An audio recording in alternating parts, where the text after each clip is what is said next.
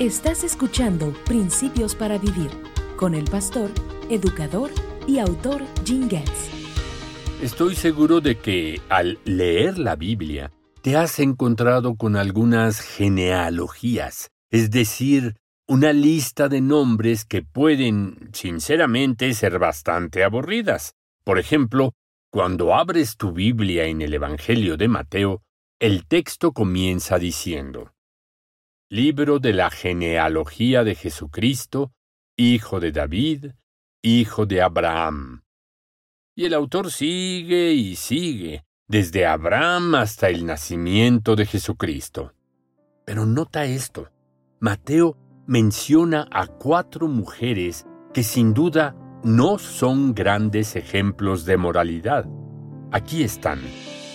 Judá engendró de Tamar a Fares y a Sara. Salmón engendró de Rahab a Boz. Boz engendró de Ruth a Obed.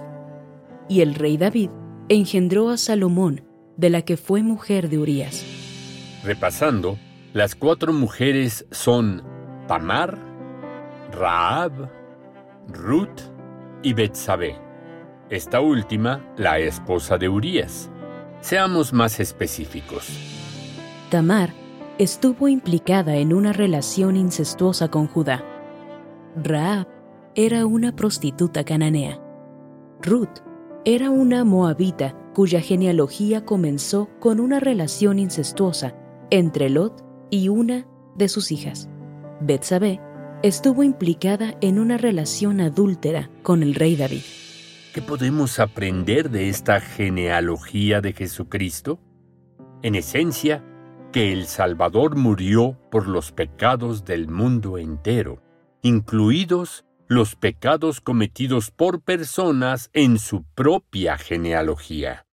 Entonces, no olvidemos este principio para vivir sin importar nuestra condición de pecado, debemos aceptar el perdón absoluto al creer en el Señor Jesucristo, quien vivió, murió y resucitó para redimirnos de todo pecado.